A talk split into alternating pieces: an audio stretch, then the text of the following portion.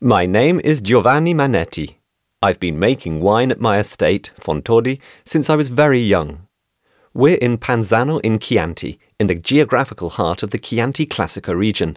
This is the perfect spot for the Sangiovese vines because of the combination of rocky soils. The rock that we call galestro allows for optimal drainage and gives the wines a great mineral freshness.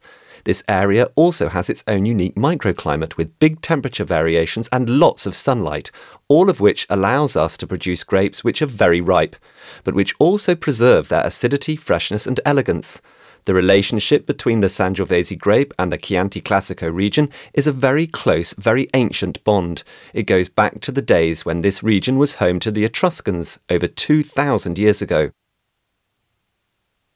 This grape variety is part of the DNA of the people of Chianti.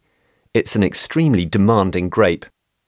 It can be very generous, but it demands a lot of attention. I often compare it to a very beautiful woman.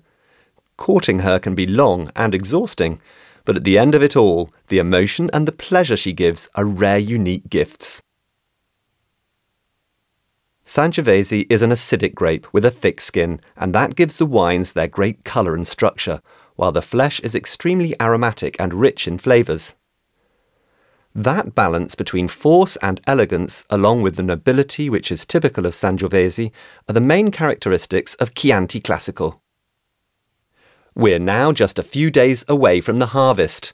The grapes are perfectly healthy and mature and that's the fruit of the loving care lavished on the vines over the last 12 months. I'm extremely happy with the results.